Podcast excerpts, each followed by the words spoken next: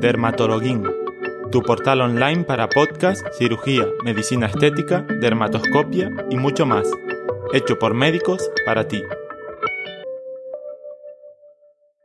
Alopecia areata. La alopecia areata es una enfermedad autoinmune con pérdida circular de cabello, que aparece de forma repentina y que es reversible en la mayoría de los casos. Es una de las alopecias no cicatriciales y circunscritas y es más frecuente en la infancia o en la adultez temprana y en el sexo femenino. Se distinguen diferentes formas. Alopecia areata circunscrita o localizada, que a su vez tiene una forma especial en ofiasis, alopecia areata total y alopecia areata universal. Pasemos ahora a describir cada una de las formas y sus síntomas. La alopecia areata circunscrita o localizada se caracteriza por focos ovalados o redondos. Como forma especial existe la alopecia areata tipo ofiasis, la cual conduce a una alopecia en las áreas marginales de la línea del cabello, como por ejemplo en la zona de la nuca y más rara vez en la frente. Ofiasis significa serpenteante. La alopecia se caracteriza por un patrón ondulado o serpenteante. Este tipo de alopecia localizada es rara y tiene un peor pronóstico. En la alopecia areata total se ve afectada la totalidad del cuero cabelludo, incluyendo las cejas y las pestañas. Puede además acompañarse de onicolisis en los dedos de manos o pies. Por último, en la alopecia areata universal se produce una pérdida completa del pelo del cuero cabelludo y el vello corporal. El pronóstico de la alopecia areata total y la alopecia areata universal debe tomarse con precaución, puesto que puede llegar a crecer nuevo cabello. La patogénesis es multifactorial. Entre las posibles causas encontramos una predisposición genética, así como factores de autoinmunidad. Se ha observado una asociación frecuente con enfermedades de la glándula tiroides, con elevación de los anticuerpos anti-TPO o anti-TG. Otras causas pueden ser toxinas o mecanismos alérgicos por infecciones. La histología muestra cúmulos en panal de abeja de linfocitos T alrededor del área de la raíz del cabello, paralizando la actividad y provocando así la activación de una génesis autógena inflamatoria. La alopecia areata aparece de forma más frecuente en el cuero cabelludo. Otras zonas pueden ser las cejas y las pestañas, así como el pelo de la barba y con menor frecuencia las axilas, el vello de las extremidades o el vello púbico. Existen cuatro grados de gravedad.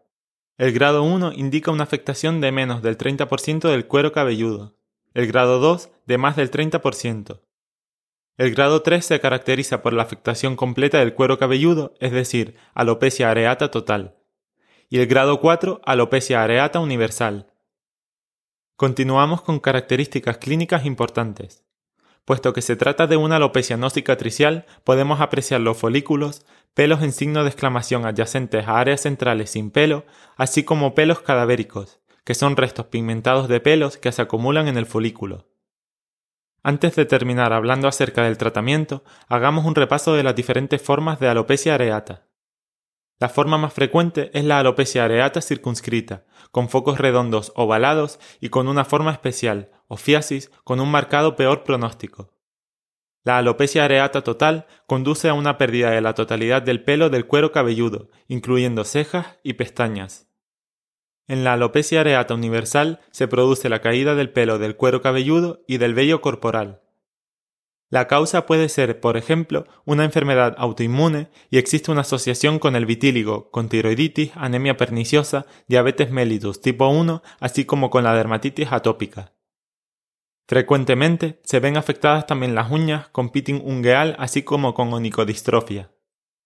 Los pelos en signo de exclamación son pelos cortos en los bordes de los focos, y los pelos cadavéricos son restos pigmentados de pelos que se acumulan en el folículo. La alopecia areata puede tratarse por vía tópica o por vía sistémica. Los glucocorticoides tópicos pueden aplicarse dos veces al día y alternativamente se puede administrar una inyección intradérmica.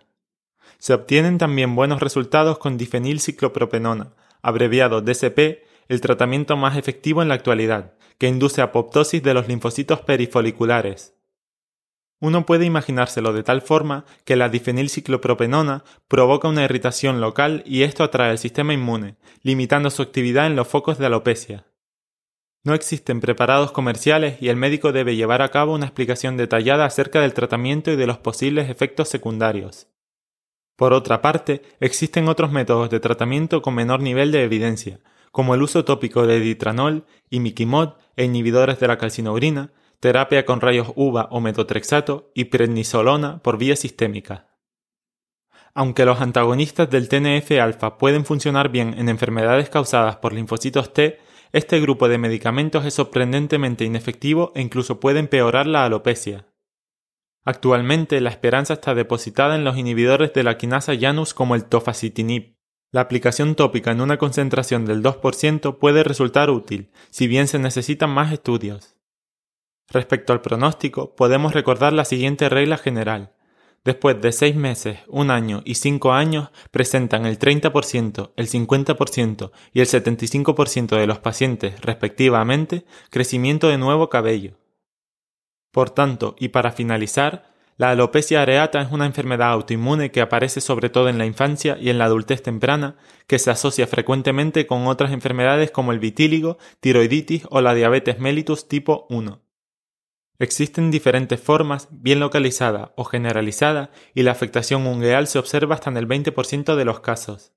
Son características clínicas importantes la presencia de pelos cadavéricos y de pelos en signo de exclamación. El tratamiento es fundamentalmente tópico, sobre todo con glucocorticoides o en su defecto con fármacos como el ditranol, que provocan irritación y atraen así al sistema inmune. El pronóstico es favorable en la mayoría de los casos y en un periodo de 5 años se consigue en un 70% de los pacientes un buen resultado. Has oído el podcast de Dermatologuín. Te esperamos en nuestro próximo podcast y en nuestros cursos online y presenciales. Obtendrás más información en www.derma-to-login.com.